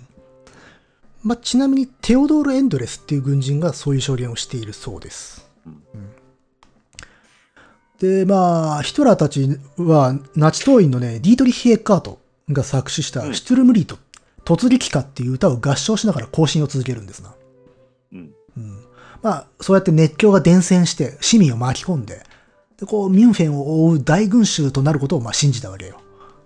はい。うん。そうなったら、うん、ドラマティックだね。そうそうそうそう。まあ、そうなれば、うんまさにベルリン進軍も叶うかもしれないと。うん。うん。やがてね、彼らはね、オデオン広場っていう場所にあるフェルトヘルンハレ、将軍廟っていうモニュメントみたいな場所があるんだけれども、うん。そこに近づくと。うん。しかしね、そこにはね、警察の治安部隊とね、軍がね、阻止線を張っていた。うん。うん。で、阻止線に向かっていくヒトラーたちですよ。うん。うんはい。で、鎮圧部隊はね、それでもギリギリまで発砲はしなかった。うん。うん。ただ、そこでね、混乱が巻き起こった。う。うんん。そしてね、とうとう最初の一発が発射されてしまう。うん。この銃弾で警官隊の軍曹が死亡。はい。となるとこれ一機側が発砲したのかって思うところなんだけれども、これね、一機側鎮圧部隊側含めこの最初の一発を発射したのが誰なのかよく分かっていないみたいです。まあえーじゃあ鎮圧側が撃った可能性もあるわけですな。ということもあり得ると。まあ、それだけまあ混乱していてよくわかんない状況だったっていう。まあ、案外そういうもんでしょうね。へえ。まあ、ともかくもうこうやって一発が放たれてしまったからには、ここで本格的な銃撃戦が開始されてしまう。ああ、はい、うんついに。で、その時、ヒトラーの護衛であったウルリヒ・グラーフという人がいたんだけど、彼が身を挺してヒトラーをかばって負傷している。おうそしてヒトラーの隣にはショイブナー・リヒターという幹部がいて、彼も被弾して、これは死亡するんですね。うん。この時銃弾が30センチ横にずれていたら、歴史は変わっていたかもね、と言われる。ちなみにこの時ヒトラーは、崩れ落ちるリヒターかグラーフのどちらかに引きずり倒されて、肩を脱臼してるのね。うん。これ説が分かれていて、どっちかはっきりしないんだけどね。うん。うん。うん。で、またこの時にね、突撃隊の指揮官だったヘルマン・ゲーリングは足を撃たれる。おうまあこれね、腰か鼠径部かで説が分かれてるっぽいですよね。うん。まあ、もしかしたら両方なのかな。まあ、下の方を撃たれたと。しかしね、これ面白いって言ってはあれですけどね、現場近くのね、レジデンツ通りっていうところに住んでいたね、ローベルト・バーリンっていう家具メーカーの経営者の家に逃げ込むんですよ。ゲーリングは。うんそこでね、あの元看護師であった夫人のベラによって応急処置をされた。うん。おかげで逮捕を免れて、そのまま病院に搬送された後、オーストリアに亡命して逃げ切ってるんですよ、彼は。おお運が良かったですね。そうそうそうそう。でね、この彼を助けてくれた人、この女性の夫のローベルト・バーリンっていう人はね、ユダヤ人だったらしいですね。ああ、そうでっか。うんなので、あの、恩義を感じていたゲーリングは、やっぱし後にユダヤ人への迫害が開始されると、一家を保護して、最終的にこの人たち亡命して助かってるね。あ、そうですか。えうんえうん。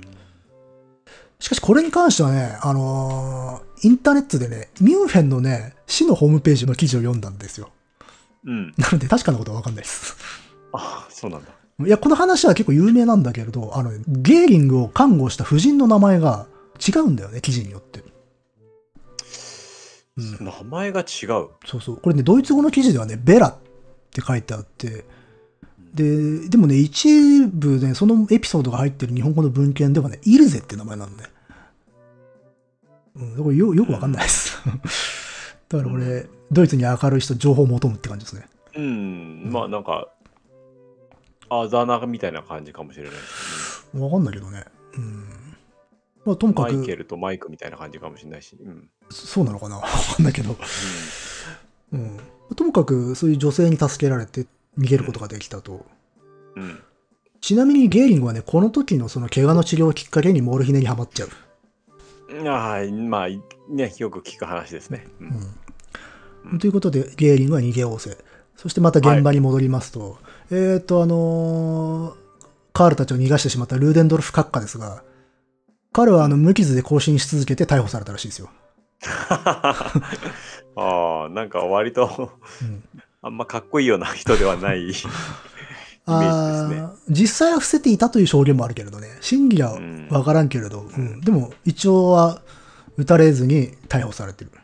うんう。んで、あとはさっき別動隊として動いていた、軍艦司令部選挙を目論んでいたレームも投降。ああ、投稿ですか。うんここに一機は完全に失敗しました。はい。でね、結果で一機側はね、ヒトラーたちのいたフェルト・ヘルンハレで14人。うん。で、レームの司令部選挙組で2人。合わせて16名の死者を出す。うん。で、鎮圧側のね、警察もね、4名の死者を出した。うん。で、この一機側の死者たちは後にナチによって血の商人。うん。すなわちね、殉教者として祭り上げられる。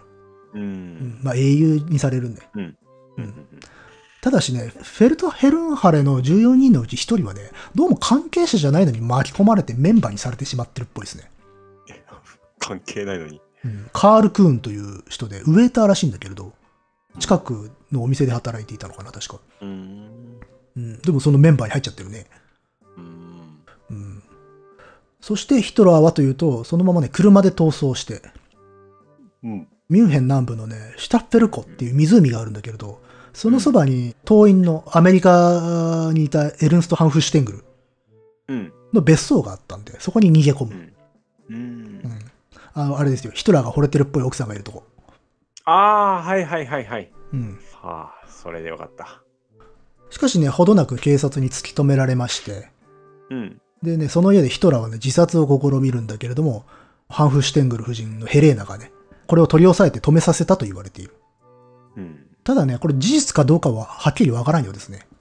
うん。うん。ともかくヒトラーここで逮捕。はい。すべて終わりました。最終回です。あ、ピンチ。で、まあ、ヒトラーはね、まずミュンヘンの西にあるランツベルク・アム・レヒっていう町にある刑務所に拘置されました。うん。ここはね、要塞を刑務所にした場所。うん。うん。で、この時、ヒトラーはね、逮捕前にメモを託して、別の人に。で、党の政治運動の指揮と、あと機関紙、新聞ね。これをアルフレート・ローゼンベルクに託すと。うんで、財政、財政をマックス・アマンに任せるっていうことをこう、メモで残すんですよ。ううんん。まあもう自分はもう捕まっちゃうんで。うん、もうじゃあ、え、でも、諦めではないんですよね、まだね。諦めではないですけどね。これからまあ法廷闘争になってくるってことになる。あ、なるほどね。